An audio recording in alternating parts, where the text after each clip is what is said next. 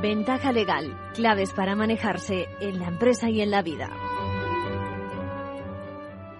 ¿Qué es la fundación exactamente? Bueno, la fundación eh, se crea en el año 2003 y se crea con un mm, objetivo preferentemente de solidaridad, ¿no? de, eh, llevar a cabo acciones de, solidaridad entre los mutualistas.